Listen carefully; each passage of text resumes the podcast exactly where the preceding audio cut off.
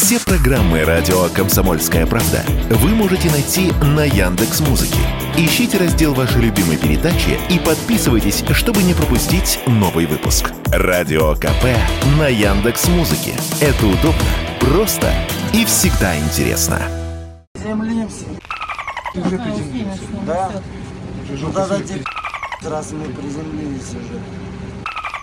Считай последние свои минуты, как здесь работаешь. Поверь мне, тварь.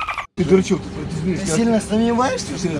Такими видео с невменяемыми пассажирами, скрученными полицией, полнится YouTube. Легко найти по запросу авиадебаширы. Если верить статистике МВД России, за прошлый год случаев хулиганства на борту, или выражаясь официальным языком деструктивного поведения, зафиксировано меньше на 22%, чем в 2021. В численном выражении это около 1900 протоколов, данные приводит коммерсант. Хотелось бы, конечно, верить, что граждане стали благоразумнее и воспитаннее, и потому хулиганят меньше. Но все же посмотрим истине в лицо. Меньше стали летать, и это одна из основных причин того, что статистика по авиадебошам улучшилась, сказал Радио КП генеральный директор Ассоциации «Аэропорт» Виктор Горбачев.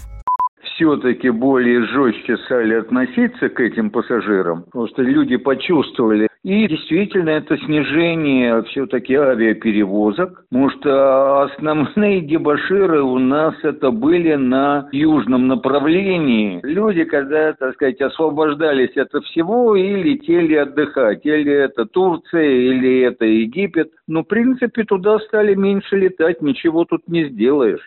Кстати, в противодействии хулиганам у бортпроводников с прошлого лета появился новый козырь. Теперь экипаж имеет право применять против дебаширов наручники или нейлоновые ремни. Хотя это тоже мера неоднозначная и, возможно, лучше обходиться лишь словом, считает Виктор Горбачев, глава Ассоциации «Аэропорт». Мировая практика показывает, что это мало чего дает. Я сам неоднократно наблюдал на и американских, и европейских рейсах. Там просто уговаривают. Никакие наручники не применяли, никого не связывали. Потому что, в конце концов, можно самим нарваться. Кто его знает, что это, понимаешь ли, за преступник. По прилету там подходят какие-то полицейские в штатском и забирают этого человека. Добавим, чаще всего причиной агрессии и хулиганства на борту является злоупотребление алкоголем. Отделываются буйные пассажиры чаще всего штрафами за мелкое хулиганство или появление в общественных местах в состоянии опьянения. Штраф за это незначительный. В отличие от статьи о хулиганстве на транспорте, это уже до полумиллиона штрафа или до пяти лет тюрьмы. В прошлом году по ней осудили всего 8 человек. Василий Кондрашов, Радио КП.